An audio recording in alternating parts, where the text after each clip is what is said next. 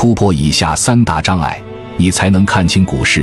股市是一个高度变化的市场，股票的价格会在不同市场环境下发生变化，因此，掌握市场趋势和宏观经济环境也是投资者必须具备的能力之一。与此同时，股票市场也是一个相对公平的市场，透明度高，信息公开，认真研究公司的财务报表、行业政策、管理层和市场竞争等信息是进行投资决策的重要基础。但股市之中到处充满陷阱。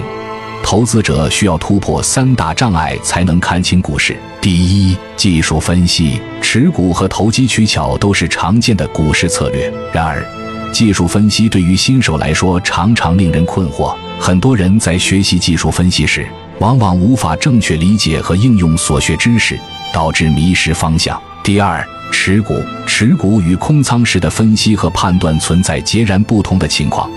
这也是股民们面临的重大困惑之一。当我们持有股票时，情感往往会影响对于股票的判断，这导致很多时候我们是非理性的，只看到自己想看到的东西。第三，常见的股市策略是投机取巧。人类天生就喜欢走捷径，投机取巧成为了许多人参与股票市场的主要原因之一。然而，短期投机并不能保证获利，风险也相对较高。更为稳妥的投资策略应该是长期持有，稳步增值。在进行股票交易时，应该清楚自己的投资目标和风险承受能力。